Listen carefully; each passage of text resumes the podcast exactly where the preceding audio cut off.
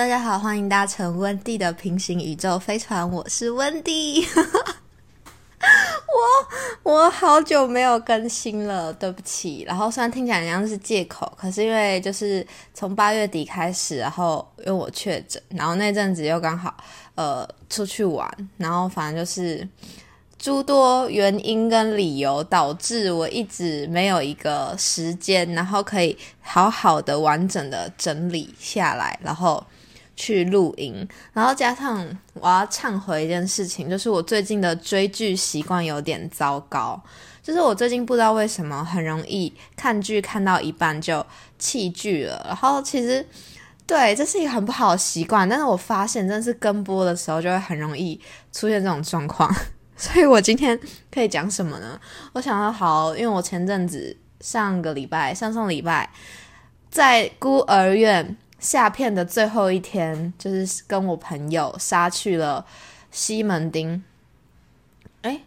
百老不是百老汇啦，那个角色就是跟我朋友杀去看了《孤儿院二》，然后是最后一场，就是真的是整个档期的最后一场，就是那天他要下片了。然后我们一开始是先去公馆的百老汇，因为我大学的时候都在那边看电影，就是比较便宜。然后我原本是想说，哎，还有场次，哎，那我就问我朋友要不要去。然后因为秀泰那时候就是大学最常跑的，因为离我学校近嘛，最常去的就是东南亚秀泰跟百老汇。然后因为秀泰已经没有场次了，所以我就跟我朋友说，那我们就去百老汇。然后结果百老汇就是不知道为什么它官网上面的场次是写说还有一场是晚上八点五十。然后想说哦好，那因为我朋友下班，然后我们吃个饭刚刚好。然后结果没想到，就是我们到那边的时候，他就跟我们说，哎。已经没有场次了，我想说，嗯，那官网上面写的是是什么意思？然后我们就很怕再发生一样的事情，所以就先打电话去西门町确认。还好就是他们还有最后一场这样子，所以我们就就有顺利看到孤儿院二。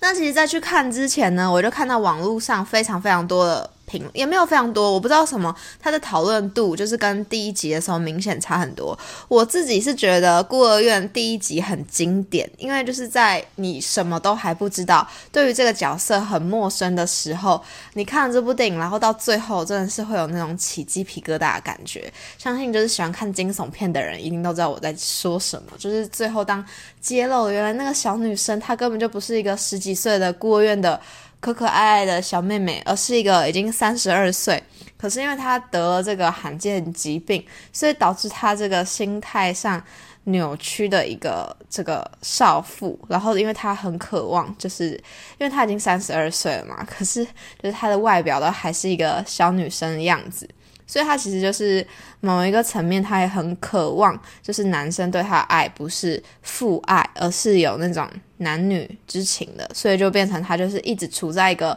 想要被收养，然后想要被收养的原因跟其他孤儿院的小孩都不一样。人家可能是想要有一个完整的家庭，他就是这个小妹妹呢，她就是渴望可以到那个家庭之后，最好那个家庭里面收养她的爸爸是一个很有魅力的帅大叔，然后他就要去勾引人家的这样的一个故事。听起来很闹，对不对？好，告诉大家，孤儿院二就是真的也是。蛮闹的，就是 比我预期的还要闹上好几倍。我本来已经怀抱着，就是他应该不会恐怖，虽然他说他是惊悚片，但是我就觉得你第一集已经把该就是恐怖的地方都最细思极恐的部分都已经揭开了。那第二集我就很期待你还会玩什么新花样。没想到真的给我玩了一个新花样，但是就是一个很好笑的新花样。好，我们这集就是偏轻松的闲聊，好吧？毕竟我也很久就是没有拿出我的麦克风来用了。然后啊，就是这部电影它上映，然后到下架下片的。讨论度最高的一件事情，就是这个女主角，她是到二十三岁的时候，然后还回来演这个小女生的角色。其实我觉得她的妆蛮厉害的，就是书画还有整个美术，因为他们是让其他演员是穿很高的鞋子，然后就是凸显那个身高差异，就是让她的身高控制在这个十岁小女孩的身高。我自己觉得这个部分是做的很好的，就是美术啊，然后还有这些呃服化的。精致度是可以的，但是就是这个女生她的脸，我觉得还是有一点就是不够圆润，就是十岁的小女生的脸感觉应该是圆圆的，然后碰回碰回这样子。可是她的脸就是感觉已经是有棱有角的大人的脸了。有点小可惜，可是没关系，无伤大雅。我觉得这不会让我很出戏。我觉得让我比较出戏的一点，好，如果你是想要是事后你有想要去看《孤儿院二》的人，我觉得这集不建议你把它听完，因为我会大量的剧透。不然如果我不剧透的话，我真的不知道我可以讲什么了。就是其实呢，我们就怀抱着，就是它不是恐怖片，它也不是惊悚片，它就是一部搞笑片的心态，我们去看它就会觉得。比较就是没有那么多，真的没有那么多推理，然后也没有那么多惊悚的部分。好，唯一一个惊悚的部分呢，就是这个小女生她一样嘛，就是一开始她是在这个孤儿院里面，有点类那那应该不是孤儿院，算是精神病院，在精神病院里面。然后呢，她就是这个精整间精神病院里面最难控管的一个病患，反正就是她最后要。发展出这部电影，就是一定他是他大闹了这个精神病院，然后逃了出去。逃出去之后呢，他就决定他要伪装成啊这个一个美国的小女生，因为他原本在俄罗斯，他伪伪装成一个美国的小女生，然后到美国家庭被收养这样子。他就找了一个失踪在失踪名簿上面找到一个跟他长得最像最像的小女生，然后就打扮成她的样子，然后就就是故意装的很可怜，然后就。被警察发现，然后这个警察呢，就是根据这些线索，然后就找到了这个小女生的家庭，然后就跟他们说：“哎，你女儿找到了。”然后就把她送回这个家里面。好，一切看起来呢，他的计划都要得逞了，对不对？就是这个小女生她很顺利的被收养了。然后最重要的是，这个家庭的爸爸是一个很帅的画家，就是他虽然年纪很大，感觉也四五十岁了，因为他儿子是一个呃击剑选手。然后这个击剑选手的儿子呢，也已经大学了，所以爸爸的年纪大概就是落在四四五十岁的熟男大叔这个年龄段。哎，我最近身边的朋友越来越多人开始喜欢大叔了，我真不懂。就是每次他们跟我分享的时候，我都想说，这个跟我们年纪差快二十岁吧。然后我就想说，好，没关系。然后我就继续给大家看那个我喜欢的韩团弟弟的照片。好好，就是对题外话，反正那爸爸大概年纪就是四五十岁了，然后这个女生呢，她就特别喜欢这个年龄段，就是同时兼具就具备这个父爱，然后又很有这种成熟男人魅力的，就是会让她很喜欢，就是在里面可以看到这个美眉有非常多非常多用这个十岁的面孔，然后去做出一些让人很匪夷所思的动作，什么咬嘴唇。舔嘴唇，诸如此类的，然后就是光是这里，我就已经觉得还蛮好笑的，然后我就会一直在观察我朋友的表情，然后我朋友也是一直偷笑，而且那时候我们已经是最后一个场次了，所以几乎是包场的状态，所以我们就笑得很放纵。好，反正就是就可以看到这个小美眉这个。大叔呢，把这个小女生是当做女儿，就是失踪很久回到身边的女儿这样疼爱。可是就可以看到这个小女生，这个三十二岁，她现在已经应该已经三十三岁、三十四岁的的女人，那她是一个小女生面孔。对于这个爸爸，他其实是有另外一个层面的爱的。好，总而言之呢，这部片就是一个跟别人抢老公的一部电影。然后最我觉得。可能它唯一的看点，因为它片长也没有很长，大概呃八十几、九十几分钟而已就结束了。然后这个唯一一个比较恐怖的地方呢，就是这个小女生，当她以为一切都在她的掌控之中的时候，却发现，哎，这个家里面的妈妈跟这个儿子为什么看她的眼神很不一样？然后好像一直在密谋着什么。然后之后才发现，原来这个。儿子是击剑选手，但是他有一点暴力倾向，所以他小时候在跟这个妹妹玩的过程中呢，不小心太暴力了，就失手杀掉了他的这个妹妹。然后因为妈妈想要保护儿子，所以就把女儿的死包装成是失踪。所以呢，他们其实这个家里唯一一个被蒙在鼓底，然后还一直想要找女儿的人，就只有这个呃熟男魅魅力的爸爸。好。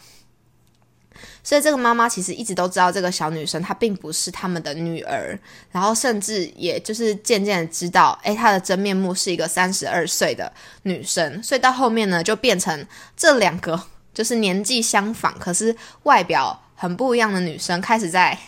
抢老公，他们真的在抢老公，然后我们就整部片的后面就是看他们怎么样去。抢这个爸爸，然后互相都想要把对方杀死，然后用了很多很多的方法。那最后的最后呢，是这个呃，这个小女生她就是用了一个一个火灾，然后这个爸爸出差在外地的时候，然后妈妈就本来想叫爸爸不要太快回来，因为家里已经被弄得一团乱。然后结果这爸爸很担心女儿，然后就还是赶了回来。结果最后的一幕呢，场景就是。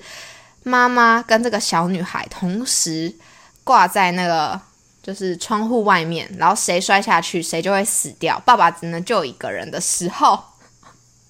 不觉得很荒谬吗？不觉得听到这里就觉得很荒谬了吗？就是他真的是把那个如果你妈妈跟你的女友掉在水里，你会救谁？这种莫名其妙的问题，真的就是搬到了电影上面。好。反正就是这个爸爸，他还在，就是他两个都想救，可是这个小女生她就是心机很重，她就主动去抓了那个爸爸的手，然后把妈妈拨下去，然后妈妈摔死，然后结果爸爸就是才发现，哎，这个小女生怪怪的，然后就发现这个。小女生她就是还戴假牙，因为她得这个病，她有一种叫做骨骼发育不全，所以她的牙齿也是发育不齐全，她是戴假牙的。然后这个爸爸捧着她的脸在说：“哦，就是剩下我们两个相依为命的时候，他的假牙就给我掉出来。”我现在想起来那个画面，我还是觉得很荒谬。他的假牙就这样给我喷出来，然后。他就跟那个爸爸说：“那爸爸叫什么名字啊？我真的忘记了。等一下，等我一下，等我一下，太好笑了。爸爸叫做啊马修吗？诶，马修不是马修，是那个演员啊，随便啦，反正就是那个爸爸。”然后好，我们就假设爸爸叫马修，好不好？然后反正就是那个妹妹最后就就在那个屋顶上面，然后下面都是一片火海的时候，他就跟那个爸爸告白，他说：“马修，你应该知道我是爱你的吧？就是我不是以一个女儿的角度在爱着你，我是以一个女人的角度在爱着你。马修，我们就相依为命吧。”然后反正就，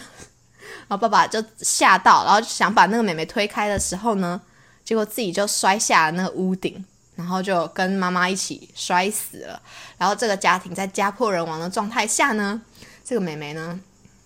重新把自己打扮了一番。妹妹叫艾斯特啊，但是我整部整集都叫她妹妹，我们就继续叫她妹妹。然后妹妹就把自己重新打扮了一番之后呢，然后继续寻找下一个家庭，就是她要继续被收养，然后再看哪一个家那么惨，就是还要去继续去跟别人抢老公。对，抢老公之路还在继续。好，这就是《孤儿院二》，就是整个到底在演什么？反正呢，第一集是真的有做到那种惊悚片该做到的，他该给的他都有给，就是观众想要什么他都给了。所以我觉得《孤儿院一》非常经典，是他真的没有办法被就是超越，因为他这个题材很酷，你知道吗？这个小女生，你真的从头到尾你不会猜测到她是一个三十几岁的。富人，然后一切的安排也都很合理啊，就是他会渴望这种不是父爱的爱，就是他一定也会想要谈恋爱嘛。可是当普遍的人看到他的这个外表的时候，除非是那种恋童癖啊，恋童癖的他又不要，他想要 对恋童癖谁会要？对恋童癖也也怪怪的，反正他就是会想要有这这样的关系，但是就是没有办法。好，所以他就是透过这样的方式，你好像也可以理解那个心理状态，所以才会说第一集他有做到那种细细思极恐的精细，还有细腻度。可是到第二集呢，就是虽然他有玩出一点新花样，可是这是我觉得不够诶，就是你第一集那么精彩，然后你第二集花了那么多的时间去找回了这个演员，然后做了这样的书画，我觉得这个剧本真的是撑不起来。所以就是有一点小可惜，但是还是不错啦，nice try，对，还蛮好笑的。就是看完之后，我跟我朋友，我朋友一开始很担心，就是我一开始我真的找不到人陪我去看呢，就是我就是到处问，然后结果都没有人。敢看，但是因为我自己本身就想说，好，那没有人没有人想看后，可以一个人去看。因为我本来就是会一个人去看电影的人。可是就是自从我大学有一次自己一个人去看了《验尸官》，就是是一部也是一部鬼片，我不知道之前有没有跟大家分享过。那一场呢，全场就只有我一个人，然后跟最后一排有一个看起来是姐姐的人，大概三四十岁的姐姐，坐在最后一排。哇！我跟你说，那一场我很痛苦，因为很恐怖，然后周围又很暗，我就觉得哦，不行，一个人还是不能来看这种类型的电影。如果我有提早预期到《孤儿院二》会这么好笑，我可能可以一个人去。对，但是就是因为我朋友之后又跟我说，哎，他觉得可以。如果是惊悚片，不是恐怖片，不是鬼片的话，他就觉得他可以跟我去。然后我就说，哦，好啊，好啊，就是有人跟我去，当然很开心。然后我就我就跟他约了，然后我们就一起去看。然后反正就是也是近乎包场的一个状态。但是最近真的那时候我在看《孤儿院二》的时候，我前面看到很多预告片，我觉得近期有很多很好看的，尤其是那个打广告打打的很大那个微笑。哇，微笑光是预告我就已经，我觉得微笑我就没有办法一个人看，我觉得那个心理压力太大了。然后还有就是还有什么，有一些我忘记名字，但是那天前面的预告我有几部都觉得还不错哦。还有那个最近广告打的很大那个恶魔吗？那部我就不行，我觉得那部有点太恶心了。好，反正今天就是跟大家分享了我去看了《孤儿院二》的心得，基本上呢就是把它到底在演什么全部都告诉大家了，所以你们应该也不用去看了啦。就是，嗯，我觉得可以去看一些其他更好看的。好，那这就是本周的节目内容啦，感谢你的收听，那我们就下次再见喽，拜拜。